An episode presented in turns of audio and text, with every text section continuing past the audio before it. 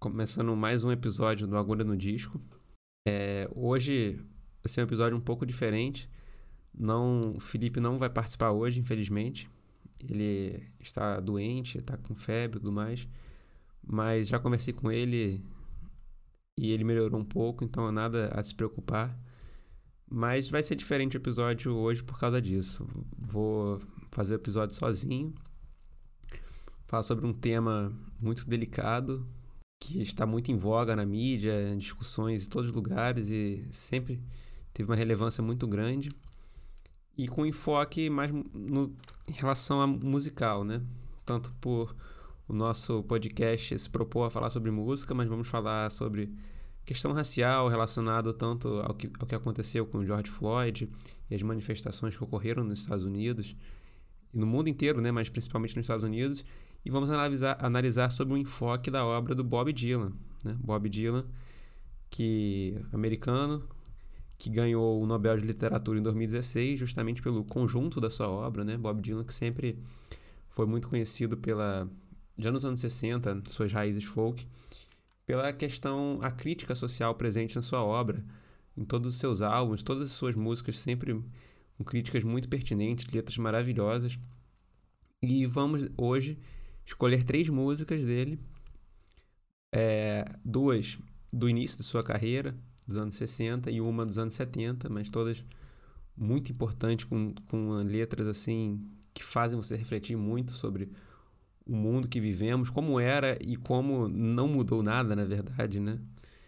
Então, é um assunto muito delicado, delicadíssimo. Então, sobre a questão racial, sobre os protestos que aconteceram, questão da desigualdade, vamos falar sobre justiça, o que é justiça, criticar, pensar sobre isso. Tudo sobre o enfoque da obra do Bob Dylan, que é um gênio, na verdade. Né? E esse Nobel de Literatura que ele ganhou em 2016 apenas ressaltou isso, né? no sentido de contemplar a obra dele inteira. E as três músicas que a gente escolheu são: a primeira música que a gente vai falar é sobre The Death of Emmett Till, a segunda é The Lonesome Death of Hattie Carroll e a terceira Hurricane, que é uma de, dentre as três a mais famosa comercialmente falando, mas vamos dar um contexto de todas as músicas e tudo mais. E vai ser bem interessante. Então vamos com a gente conhecer as histórias e discutir isso e tudo mais. Primeiro, a primeira música que vamos falar é a música The Death of Emmett Till, que é uma música que não está em nenhum álbum do Bob Dylan, nenhum álbum oficial. É uma música que ele tocava no início da sua carreira, 61, 62. E a letra também, com a crítica tenaz, sociedade, nos faz refletir tremendamente. E vamos ler a letra depois aqui. E o caso Emmett Till, eu vou contar aqui o contexto do caso do, do Emmett Till. O que aconteceu para esse caso se tornar famoso. E o Emmett Till era um garoto de 14 anos, um garoto negro de 14 anos, que foi brutalmente assassinado por brancos no sul dos Estados Unidos. Em, em agosto de 1955, Emmett Till morava em Chicago e foi passar férias na casa de seus pais na cidade de Money, no Mississippi. Ele e a gente sabe que na época nos Estados Unidos a gente vivia um, uma, um, esse, o mesmo problema racial, né? E, e, estava em níveis assim muito ex exacerbados, que a gente pode dizer, nos anos 50. É... E o que que o Emmett Till foi para essa cidade de Money, no Mississippi, e meio que ignorando no sul dos Estados Unidos, né? Como o Mississippi é no sul dos Estados Unidos e o sul dos Estados Unidos muito racista desde desde a questão da, da guerra de secessão que ocorreu no, no, em 1800, 1860 e sempre manteve isso e o sul dos Estados Unidos, principalmente que havia segregação racial, né? E o, o Emmett Till foi a essa cidade de Money, no Mississippi, e foi comprar bombons com amigos numa mercearia. Chegando na loja, afirma-se, ninguém sabe até que ponto isso é verdade, que ele havia dado em cima de Caroline Bryan, de 21 anos, que era uma moça branca e casada. Enfim, como eu disse, não se sabe se o Emmett Till realmente deu em cima dela ou não, se fez uma cantada, mas o que realmente ocorreu é que o marido dessa mulher, dessa Carolyn, Roy Bryant e seu irmão, J.W. Milam, eles pegaram Emmett Till, levaram para a área rural da cidade e o massacraram. Quebraram quase, quase todos os seus ossos, mutilaram seu rosto, deram um tiro na sua nuca, o prenderam com arame farpado, além de terem pendurado um pesado ventilador de 100 quilos no pescoço de Emmett Till e o jogaram no rio. Então você vê a brutalidade desse caso. E depois, o corpo de Emmett Till foi encontrado e o mesmo voltou para Chicago, que era a cidade dele, num caixão de aço. E a mãe de Emmett Till, ela não apenas denunciou o assassinato, como fez questão de que o corpo fosse velado num templo com a tampa do, do caixão aberta, para que todos vissem o estado do filho. E eu confesso a vocês que eu vi a foto, a foto do Emmett Till com a mãe no fundo, ele sendo velado, e o pai, a mãe abraçada com o pai chorando. E a, a imagem é realmente chocante. Se vocês. Eu, eu não recomendo olhar porque é realmente muito triste. Mas se vocês tiverem curiosidade, procurarem Emmett Till Image, imagem, vocês vão ver a foto, uma foto que marcou a história. E essa foto se espalhou pelos Estados Unidos na época e suscitou diversos questionamentos, não só sobre o racismo, como sobre a, a legitimidade da própria democracia americana, certo? E essa morte do Emmett Till contribuiu muito para impulsionar o movimento pelos direitos civis nos Estados Unidos que ocorreu, certo? Tanto do Martin Luther King, do Malcolm X, a questão do, do caso mesmo, Brown versus Board of Education, que foi o caso nos Estados Unidos que oficialmente na, no sistema jurídico acabou com, com a, a questão da segregação racial que tinha por tantos anos. Claro que na prática vem ocorrendo e ocorre até hoje, mas legalmente foi o caso que terminou com isso. Né? E essa morte do Emmett Till também contribuiu muito para impulsionar o debate e fazer as críticas como vem, como estão correndo hoje com a questão do George Floyd, que questionar essa questão da democracia americana, até que ponto essa democracia, né? Democracia para quem, né? E falando sobre o caso legalmente do Emmett Till, o que aconteceu, é, à época, um júri formado por homens brancos foi formado e absolveram os réus que mataram Emmett Till. Eles confessaram o crime, né? Eles confessaram o crime. E esse júri, ele levou apenas uma hora para decidir sobre o caso. Inclusive, um jurado disse que eles só demoraram isso tanto de tempo, no caso uma hora, para decidir porque eles tiveram que parar para beber, tendo os assassinos do Emmett Till passado todo o resto da vida deles livres. E hoje em dia, os dois, os dois culpados, os dois, os dois assassinos do Emmett Till já morreram. Mas a mulher do caso, a Caroline, continua viva. E voltando ao caso um pouco atrás, quatro meses após esses assassinos terem sido absolvidos, os assassinos cobraram, para você ver o quanto absurdo que foi isso, esses assassinos cobraram de uma revista 4 mil dólares para dar uma entrevista. E eles, sabendo que não poderiam ser processados novamente, eles já, pois eles já tinham sido absolvidos, eles admitiram que sequestraram, bateram e mataram Emmett Till com toda aquela brutalidade que eu descrevi aqui no início para vocês. Né? E realmente aquilo aconteceu. E a imagem do Emmett Till na imagem, é, é, na foto, é realmente muito chocante. O, o, rosto dele, assim, você não consegue identificar a pele para fora, sabe? É hor horrível. E eu pesquisei bastante sobre o assunto e eu achei uma matéria recente que fala que a família de Emmett Till ainda tem a esperança de que a justiça ainda seja feita, no caso, e que desde aquela época não houve nenhum dia em que os culpados passaram na cadeia ou pagaram um centavo de compensação pelo assinato de Emmett Till. Então, para você ver como o mundo é injusto, né? E essas questões estão sempre em voga e como nada realmente muda. E vou falar um pouco sobre Bob Dylan, porque ele escreveu sobre essa a letra dessa música, né? A época, Bob Dylan, quando fez a letra da música, ele tinha a mesma idade de Emmett Till. E ele afirmou que leu no jornal sobre o caso e que não teve estômago para olhar as fotos no jornal do, da, do, do corpo de Emmett Till. E realmente é, é, é, é chocante. É, mas esse é um caso que ficou famoso, certo, da Emmett Till pela brutalidade. Mas nos Estados Unidos, esse caso do Emmett Till, o brutal assassinato do Emmett Till, foi apenas um entre mais de 4 mil casos de linchamento que aconteceram nos Estados Unidos entre 1870 e 1950, certo? Contra negros e tudo mais.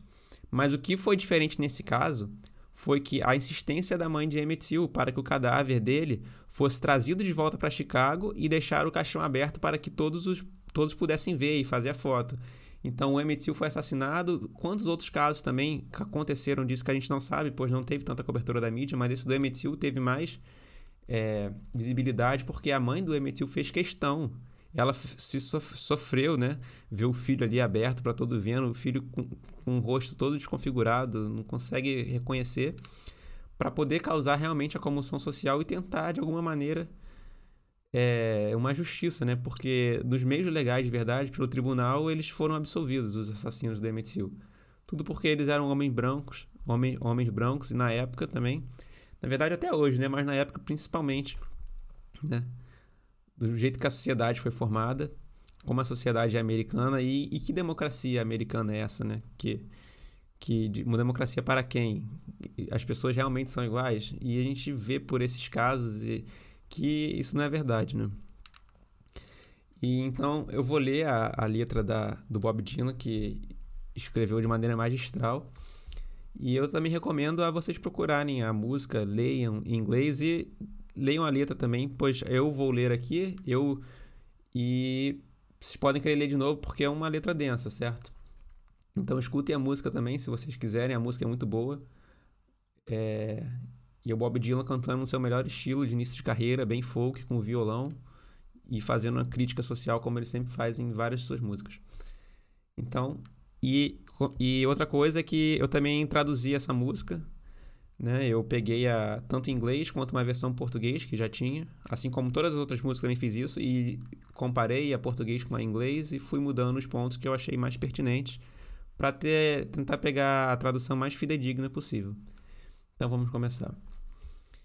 Isso se deu no Mississippi, não muito tempo atrás, quando um jovem garoto de Chicago passou por uma porta do sul do país Dessa terrível tragédia desse garoto, eu ainda me lembro bem. Sua cor de pele era negra e seu nome era Emmett Till. Alguns homens o arrastaram para um celeiro e lá meteram-lhe a porrada.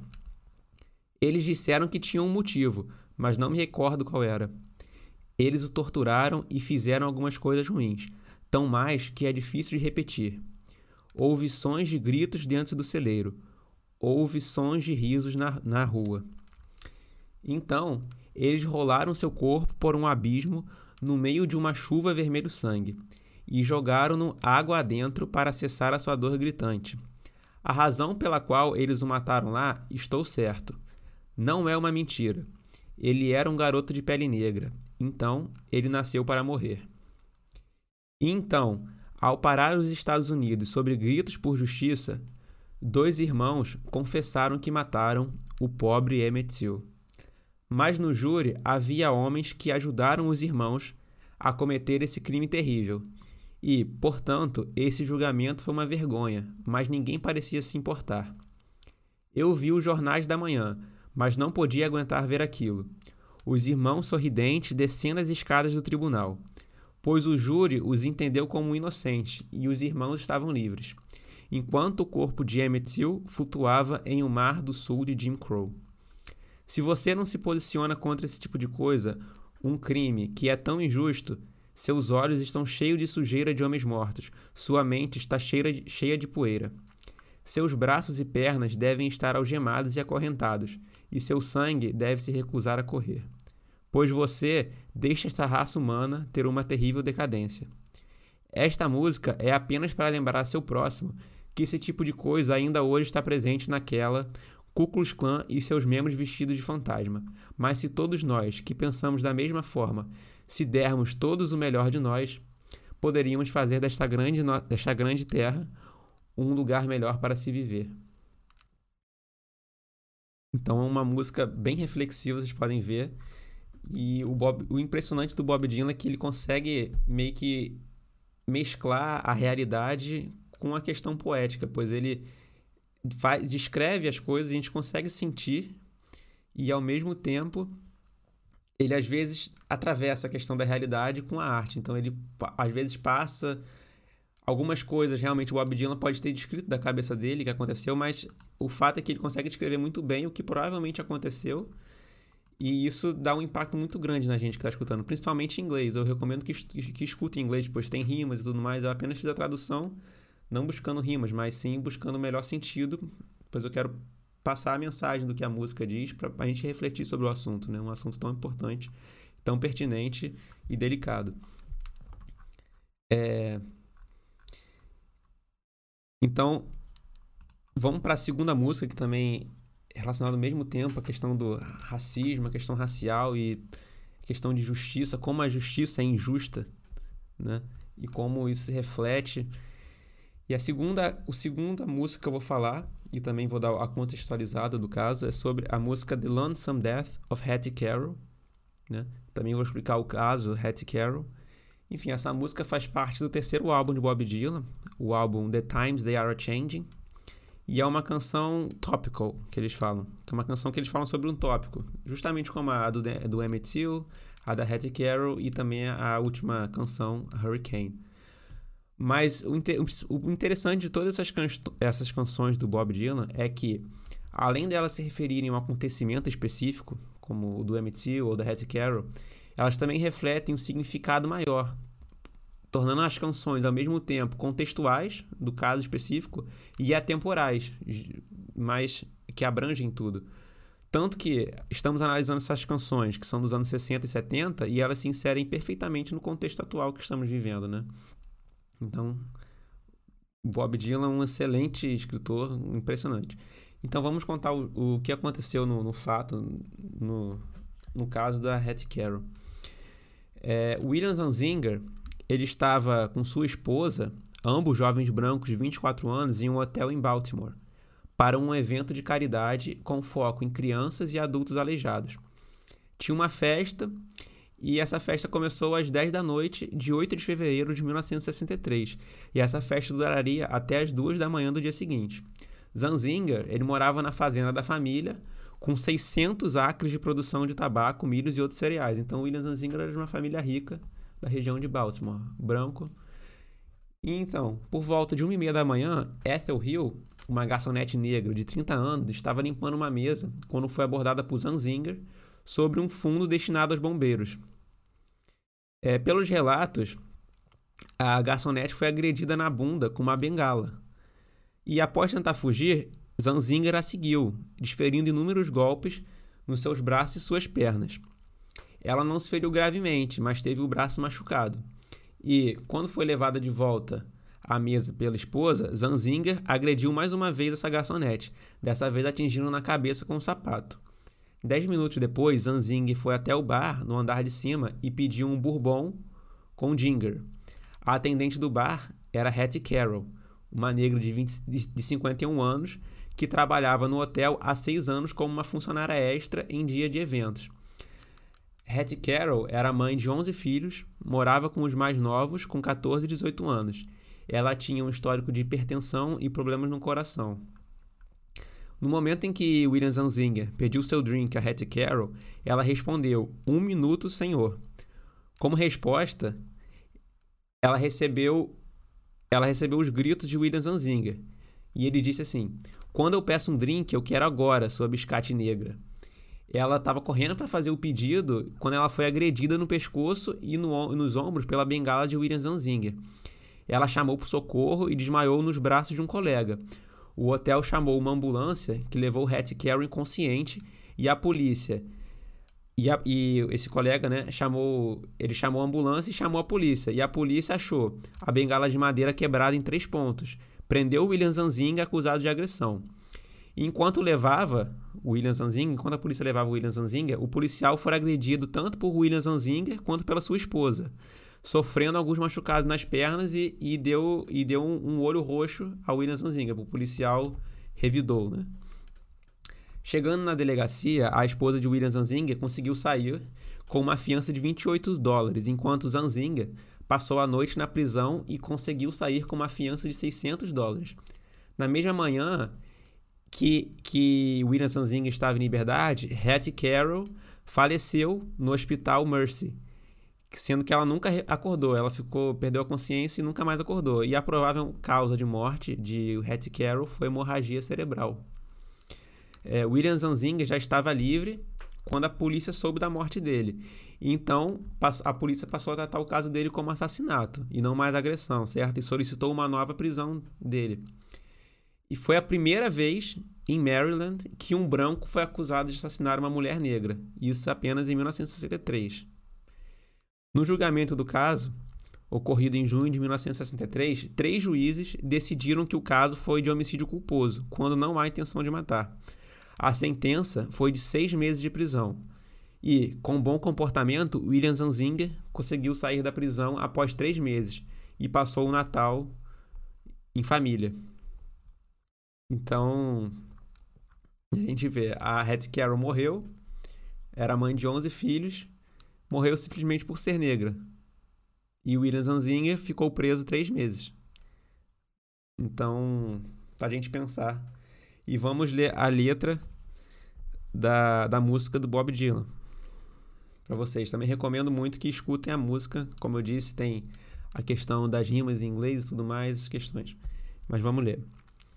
William Zanzinger matou a pobre Hattie Carroll com uma bengala, que ele rodopiava em volta de seu dedo com um anel de diamante, numa reunião social em um hotel de Baltimore.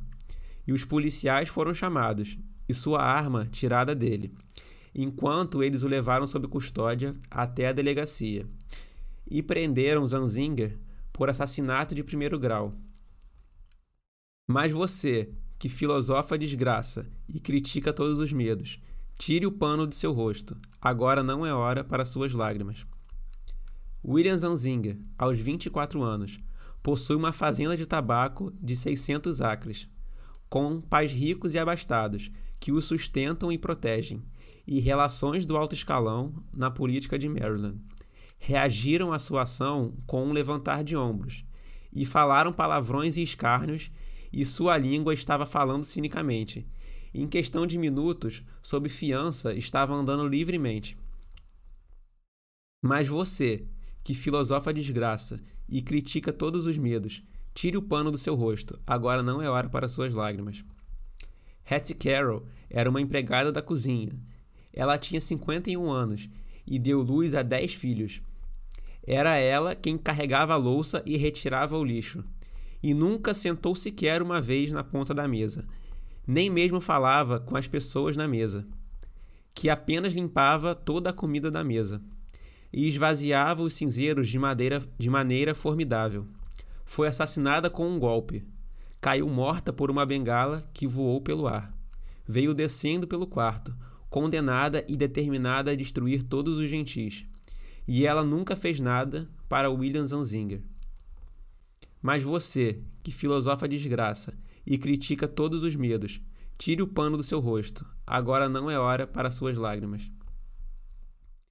No tribunal de honra, o juiz bateu seu martelo para mostrar que todos são iguais e que as cortes são neutras, e que as cordas nos livros não estão sendo puxadas e persuadidas, e que até os nobres são tratados devidamente, uma vez que a polícia, a polícia os caçou e os apreendeu, e que a escada da lei não tem, não tem nem topo nem fundo. Encarou a pessoa que matou sem motivos, que por acaso se sentiu assim, sem aviso e ele falou através de seu manto, tão profundo e notável, e clamou fortemente por penalidades e arrependimentos. William Zanzinger, com uma sentença de seis meses. Mas você, que filosofa a desgraça e critica todos os medos, enterre o pano fundo em seu rosto, pois agora é a hora para suas lágrimas. Então, nessa letra, o Dylan trabalha muito bem os temas e nesse caso da Hattie Carroll, ele, ele mostra o desrespeito a uma mulher trabalhadora negra, pobre.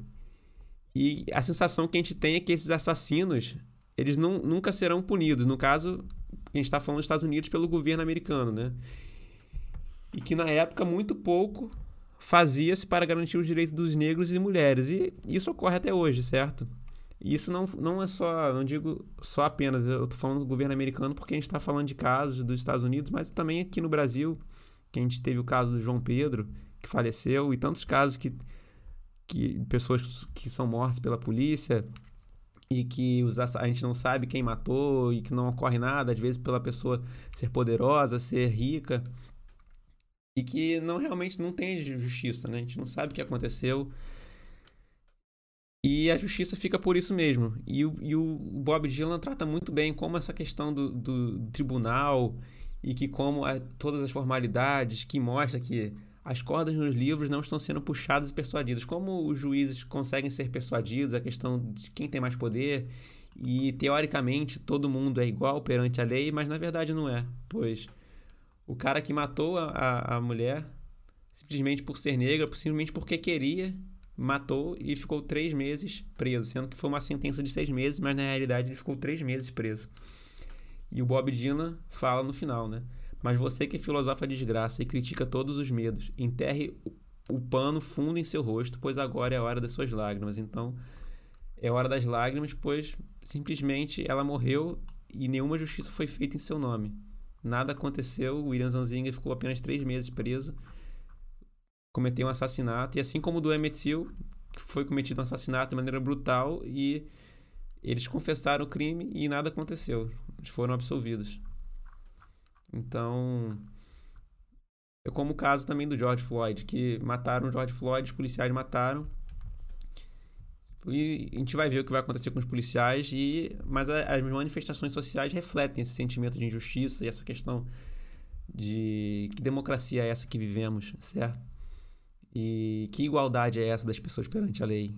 Que tipo de justiça é esse que a gente quer, certo? Então, como o Bob Dylan também disse na música antiga do Emmett Till, a gente tem que se posicionar contra isso, certo? Você que não se posiciona contra esse tipo de coisa, você está apenas ajudando, sabe?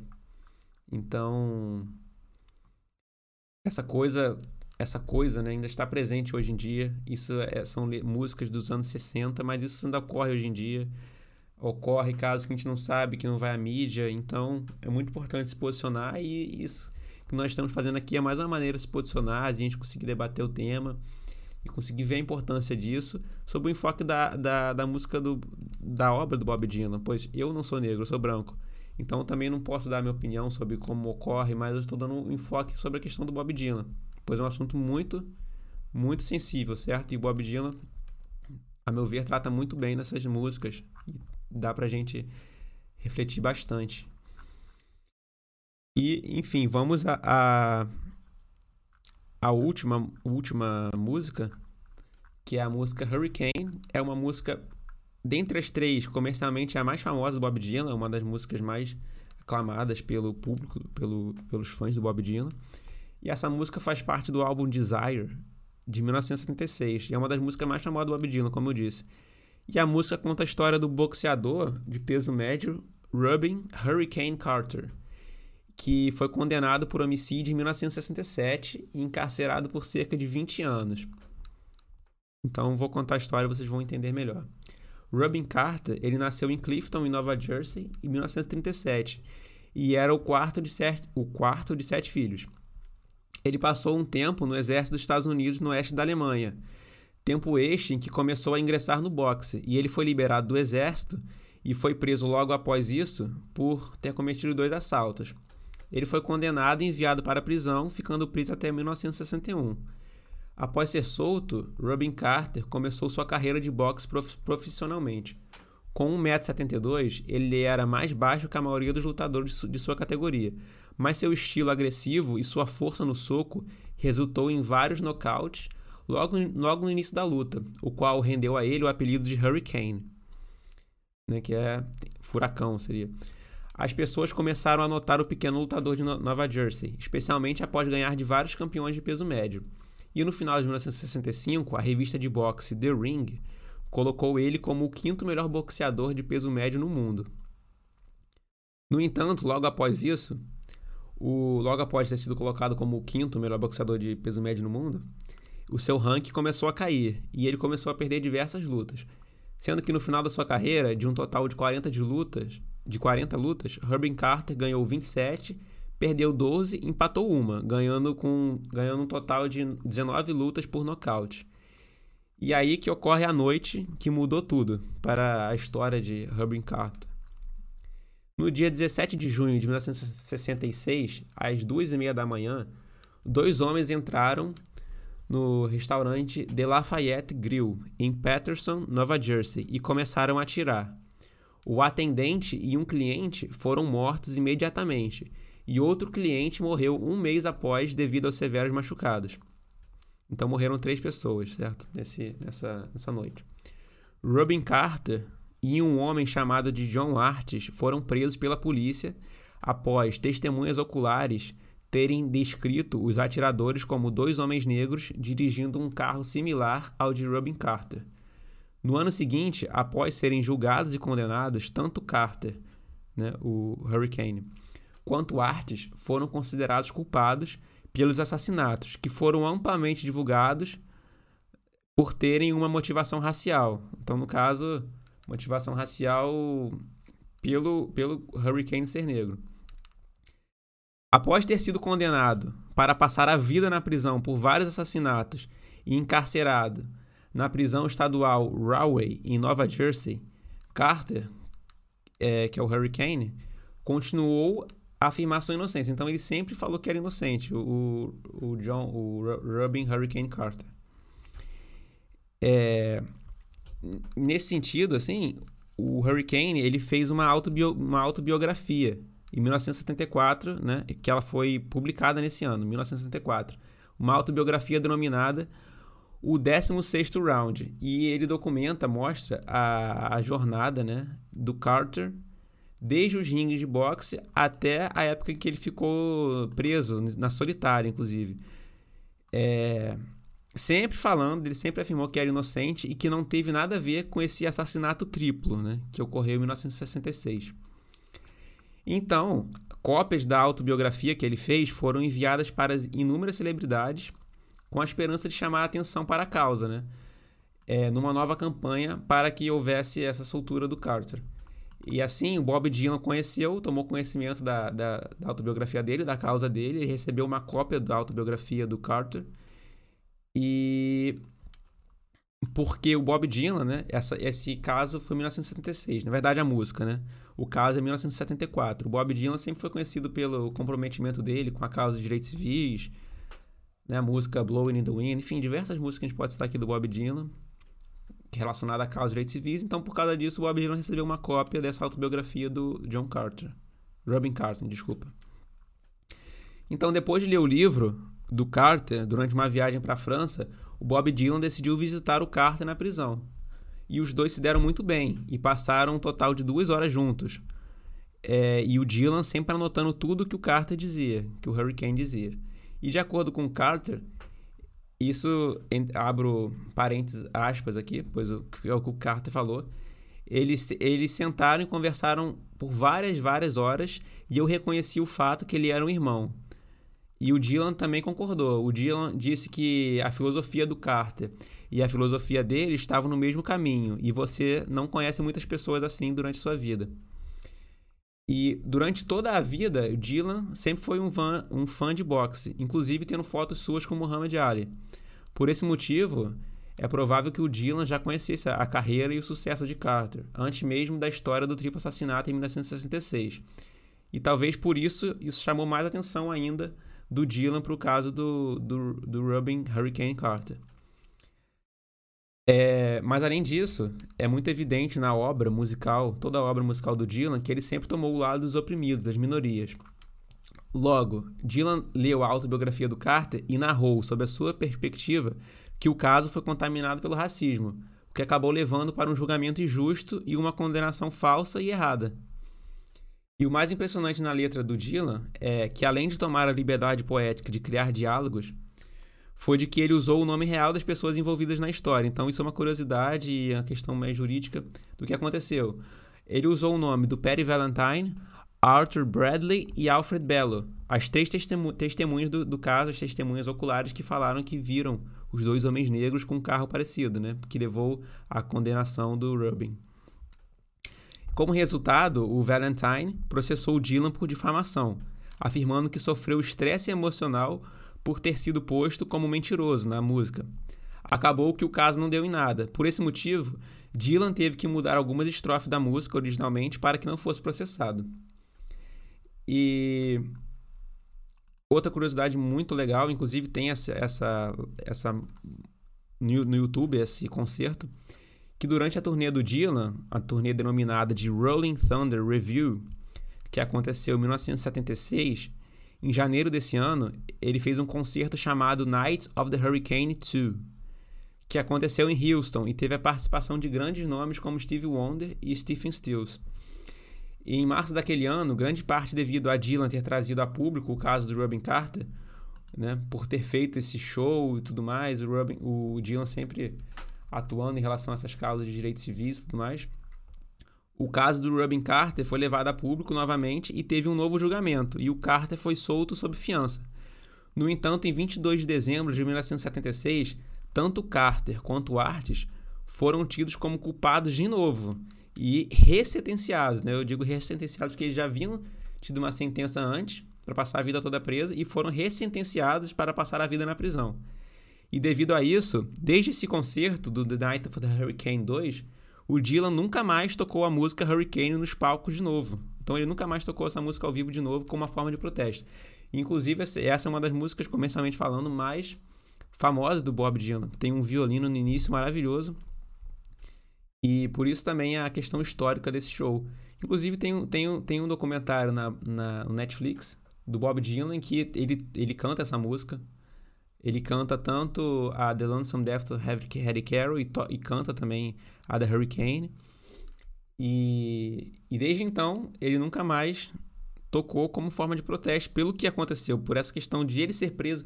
Ele já havia sido condenado injustamente à prisão perpétua uma vez e foi resentenciado de novo. Então, duas vezes. Então, desde então, o Dylan nunca mais tocou a música ao vivo nos palcos.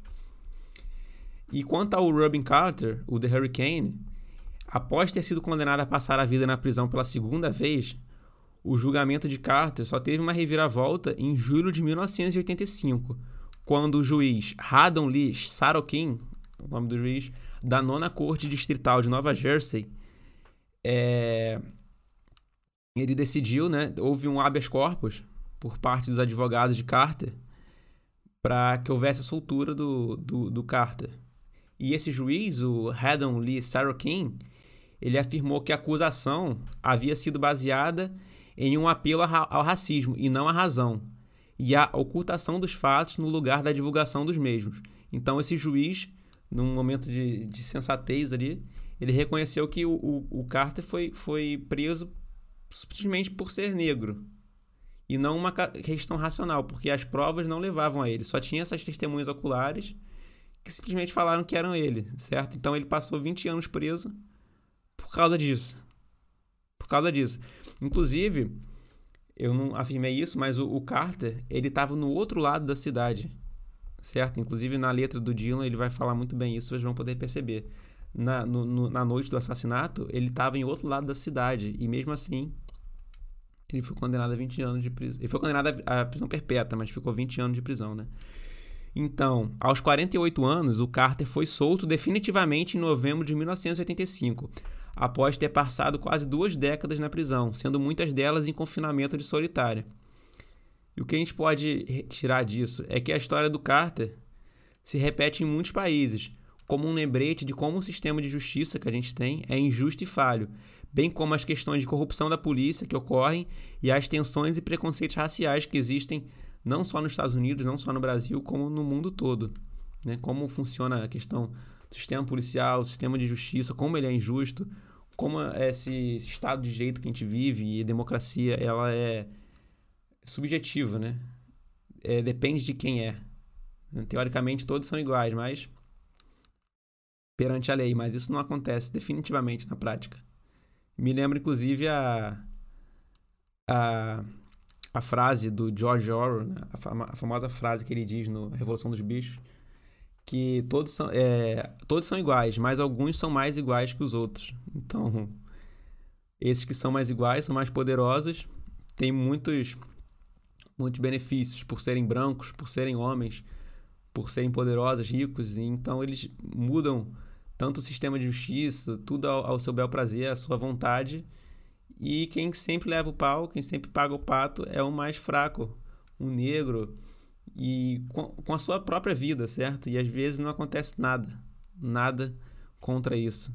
E o mínimo que a gente pode fazer é se posicionar contra, é divulgar na mídia, fazer protesto. E aqui no Brasil a gente não tem tanta consciência de fazer protesto. Quantas pessoas não morrem nas favelas com bala perdida?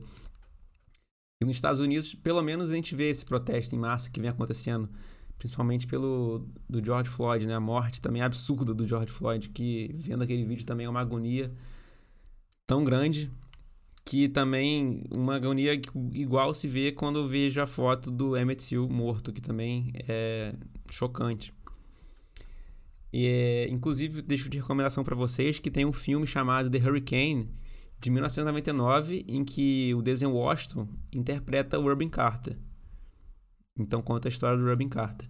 E, o, e, finalmente, o Carter morreu em 20 de abril de 2014 como resultado de um câncer de próstata. Então, o Carter passou 20 anos preso, injustamente, e morreu em 2014 de um câncer de próstata. Inclusive, tem a foto também do, do Carter com o Bob Dylan, já depois de velho, você vê a alegria no rosto de Carter, como Bob Dylan conseguiu ajudar a causa dele.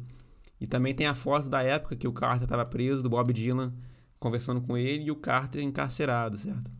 Nessa época que o Bob Dylan foi lá conversar com ele, anotar sua história. Então vamos ler a letra da música aqui do a música Hurricane. Tiros de pistola ouvidos no bar na noite. Perry Valentine entra pelo corredor de cima. Ela vê o garçom em uma poça de sangue. Chora alto. Meu Deus, eles mataram todos eles. Aqui vem a história do furacão. O homem que as autoridades vieram a culpar por algo que ele nunca fez. Colocado em uma cela na prisão, mas no lugar disso ele poderia ter sido o campeão do mundo. Três corpos deitados ali. Perry vê e outro homem chamado Belo se movendo misteriosamente. Não fui eu, ele diz e levanta as mãos. Eu só estava roubando caixa, espero que você entenda. Eu os vi saindo. Ele diz e para. Acho melhor um de nós chamar a polícia. E então Pérez chama a polícia. E ele chega no local com suas luzes vermelhas piscando, na noite quente de New Jersey. Enquanto isso, muito longe, em outra parte da cidade, Robin Carter e alguns amigos estão dirigindo. Primeiro concorrente para a coroa de peso médio. Não tinha ideia da merda que estava para acontecer, quando um policial o parou no lado de uma estrada. Igual a outra vez e a outra vez antes disso. Em Patterson, é assim que as coisas são. Se você é negro, é melhor nem aparecer na rua, a não ser que queira chamar atenção. Alfred Bello tinha um parceiro, e ele tinha informações para a polícia. Ele e Arthur Dexter Bradley estavam apenas dando voltas nas redondezas. Ele disse: Eu vi dois homens correndo. Eles pareciam pesos médios. Eles entraram num carro branco com placa de outro estado. E a senhorita Perry Valentine apenas concordava com a cabeça. O policial disse: Esperem, meninos. Esse não está morto. E eles os levaram para a enfermaria. E apesar do homem mal conseguir ver, eles disseram que ele poderia identificar os culpados quatro da manhã e eles entram com Rubin. Levam ele para o hospital e o levam lá para cima. O homem machucado olha através de seu único olho morto. Diz: Por que vocês o trouxeram aqui? Ele não é o cara. Sim, aqui está a história do furacão. O homem que as autoridades vieram a culpar por algo que ele não fez. Colocado em uma cela da prisão, mas, ao invés disso, ele poderia ter sido o campeão do mundo. Quatro meses depois, os guetos estão em chamas. Rubin está na América do Sul, lutando por seu nome, enquanto Arthur Dexter Bradley ainda está no jogo de roubar, e os policiais estão pressionando, procurando por alguém para culpar. Lembra daquele assassinato que aconteceu no bar? Lembra que você disse que viu um carro fugir? Você acha que gosta de brincar com a lei? Você acha que pode ter sido um lutador que você viu correndo naquela noite? Não se esqueça que você é branco. Arthur Dexter Bradley disse: Eu não tenho certeza. A polícia disse: Um garoto pobre como você precisa de um descanso. Nós vamos o culpar pelo trabalho no motel. E estamos falando com seu amigo Belo. Se você não quer voltar para a prisão, seja um bom parceiro. Você estará fazendo um favor à sociedade. Aquele filho da puta é valente e está ficando mais valente. Nós queremos pegá-lo. Queremos o pelo triplo assassinato. Ele não é nenhum cavalheiro. Rubin podia derrubar um homem com um soco só, mas ele nunca gostou de falar muito sobre isso. É meu trabalho, ele dizia, e eu faço por dinheiro. E quando acaba, eu, eu pego o meu caminho para algum paraíso, onde as, as correntes dos córregos escoam e o ar é bom, e ando de cavalo por uma trilha. Mas então o levaram para a cadeia, onde tentaram transformar um homem em um rato. O destino de Rubin já estava marcado há muito tempo. O julgamento foi um circo, ele nunca teve chance. O juiz fez as testemunhas de Rubin parecerem bêbadas da favela, para os brancos que assistiram. Ele era um mendigo revolucionário, e para os negros ele era só um preto louco. Ninguém duvidou que ele puxou o gatilho, e apesar de não terem achado a arma, o promotor disse que foi ele que atirou, e o júri de brancos concordou. Robin Carter foi falsamente julgado. O crime era assassinato 1. Adivinha quem testemunhou? Bello e Bradley mentiram descaradamente, e os jornais seguiram a onda. Como pode a vida de um homem assim estar nas mãos de um homem tolo? O vendo, obviamente incriminado, não pude evitar se sentir vergonha de viver em uma terra onde a justiça é um jogo. Agora todos os criminosos de terno e gravata estão livres para beber martinis e ver o sol nascer, enquanto Rubin senta como um Buda em uma cela minúscula, um homem inocente vivendo no inferno. Essa é a história do Hurricane, mas não vai acabar até que limpem seu nome e devolvam o tempo perdido colocado em uma cela, mas ao invés disso, ele poderia ter sido o campeão do mundo. É, então essa, essas letras ficam para a gente refletir. Bob Dylan mostra que tudo que aconteceu, como essa incriminação do, do, do Hurricane, do Carter, foi, um, foi uma encenação, certo? Como várias várias pessoas que são realmente criminosos, de, de terno e gravata, estão soltos aí, com, vivendo com casas maravilhosas, com carros, bebendo. E as pessoas que não deveriam estar presas estão presas, em solitárias. Quantas pessoas não estão passando por isso agora, nesse momento? E no caso do Carter, ele passou 20 anos preso e consegui, ele conseguiu ficar solto o resto da vida. Mas o Bob Dylan diz: Isso não vai acabar até que limpem seu nome e devolvam o tempo perdido dele, que ficou preso na prisão. E isso nunca vai acontecer, né? Porque não tem como voltar com o tempo. E mostra como, como essa questão de incriminação, do, do processo penal, é, também do julgamento em um júri, né? E um júri, vale ressaltar que é formado por pessoas comuns, né? Em assassinato. Então, principalmente na época, assim, era a maioria das pessoas brancas que iam ao júri. Tanto que o caso do Emmett Till era só pessoas brancas e ele foi. E os brancos foram condenados, pois os brancos estavam julgando os brancos. Os brancos, o júri com a mentalidade racista julgando o, o racista. E aqui no caso do Emmett, do, do Carter, a mesma coisa. Certo? O júri branco racista julgando um negro que matou. que um, um negro maluco que, que matou os outros, certo? E além disso, ele ressalta que as testemunhas que o Carter levou a, a, a júri para testemunhar a favor dele o, o, fizeram fazer que eles eram pessoas da favela, bêbadas da favela. Então imagina um júri branco da década de 60, 70, desculpa, vendo aquilo, certo? É um monte de negro parecendo um bêbado de favela pobre julgando. Então, como o sistema de justiça é absurdo, certo? Como essas coisas acontecem, podem acontecer. O juiz fez acreditar nisso e o promotor fez tudo a levar a crer para descredenciar simplesmente por ele ser negro e suas testemunhas serem negras. E outro ponto que eu queria ressaltar só na música do do Emmett Till, o Bob Dylan fala uma parte sobre que, o, que enquanto os assassinos dele estavam soltos, o corpo do Emmett Till estava boiando no mar do sul de Jim Crow. E o que, que, ele quer dizer com isso? Ah, o Jim Crow foi, uma série de leis, porque assim, vou voltar a contar um pouco de história aqui só, que nos Estados Unidos, né, sempre foi permitido a escravidão. Quando a Constituição dos Estados Unidos foi feita, é, foi permitida a escravidão, meio que deixaram inerte, assim, em silêncio, certo? E isso só foi ser resolvido, né? E, e tinha os estados do norte que eram industrializados e não tinham escravos, e os estados do sul, que eram basicamente agrícolas, exportadores de commodities, de algodão e tudo mais, que eram escravocratas, que a economia era baseada no, nos escravos, que era mão de obra. E essa questão da escravidão nos Estados Unidos só foi ser resolvida com a guerra civil dos Estados Unidos, a guerra de secessão que aconteceu em 1860.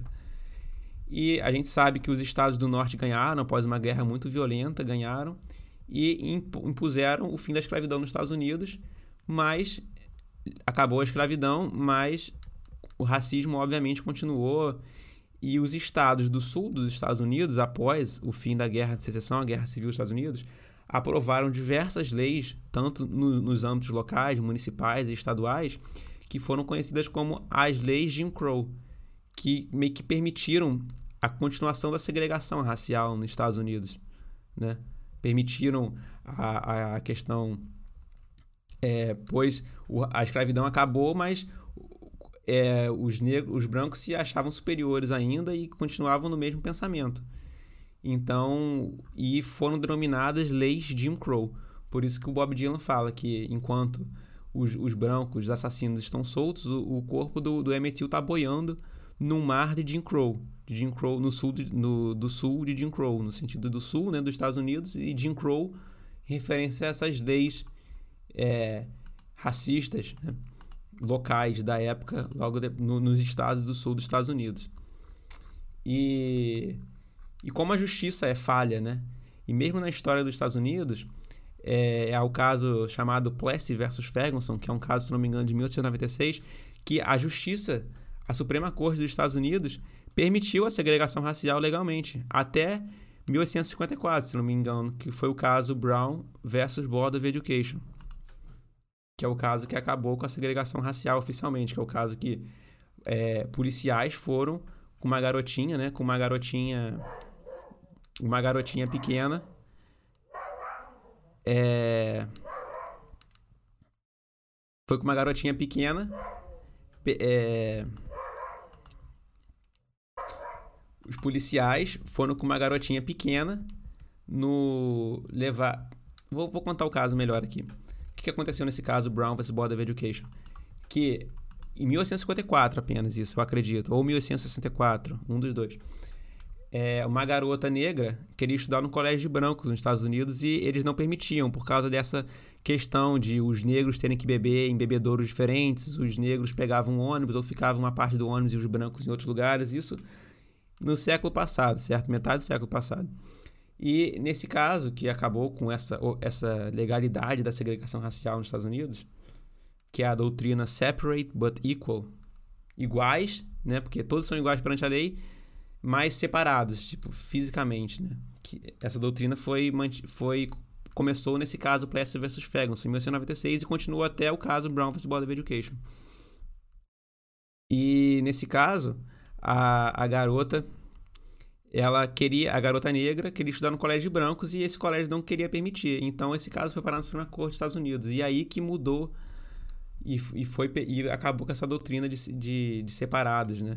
Os negros separados de brancos em colégios, em assento, em transporte público e tudo mais. Só em 1854 ou 1864, um dos dois, eu tô, não sei exatamente qual, um dos dois para a gente ver como a justiça compactua com a questão do racismo, como os próprios juízes são racistas. E, e outra coisa que eu ressalto é que no caso Plessy vs. Ferguson, que permitiu essa segregação racial, dos nove juízes da Suprema Corte dos Estados Unidos, oito votaram a favor desse caso. Só um que foi dissidente, que é o juiz John Marshall, que o voto dele é maravilhoso. É um, uma aula, assim, o cara muito à frente do tempo dele. E foi um voto dissidente, ficou marcado pela história. E para a gente ver como a justiça permite isso, a Suprema Corte dos Estados Unidos permite, as leis são feitas permitindo racismo, que também era a base da economia, da escravidão, e isso até hoje não foi resolvido, certo? Até hoje vemos isso, a questão da morte do George Floyd, a morte absurda que acontece, e o mínimo que a gente pode fazer é, é fazer campanhas, nos posicionar, é o mínimo, contra esse tipo de coisa. Pois, como o Bob Dylan fala, se você não se posiciona contra esse tipo de coisa, você também está cometendo aquilo. Você tá, sua mente está podre, você é podre.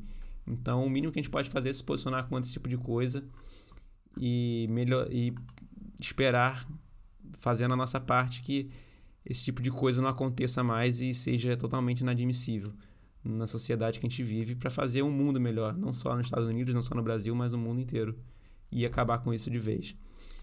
Enfim, agradeço muito a, a quem ficou até aqui escutando, por ter escutado tantos os casos, espero que tenham gostado, tenham gostado do assunto sobre a obra do Bob Dylan, também escutem as músicas, as músicas são muito boas, Bob Dylan é sensacional, eu gosto muito do Bob Dylan. E é isso. No próximo episódio voltaremos, o Felipe vai estar de volta aqui. Hoje foi um episódio especial, sozinho. E sugestões de assuntos, fiquem à vontade, nos sigam no Instagram, sigam o nosso podcast aqui no Spotify. E meu, meu, meu Instagram também vai estar na descrição e Twitter. E muito obrigado quem ficou até aqui. E boa noite a todos. Até mais. Beijo. Pessoal, só uma errata que eu gostaria de corrigir. O caso Brown versus Board of Education que eu falei, que ele aconteceu em 1954. Eu havia informado que aconteceu em 1854, mas não. Na verdade, esse caso foi julgado pela Suprema Corte dos Estados Unidos em 1954. Tudo certo? Muito obrigado então pela atenção de todos. Um grande abraço. Até mais.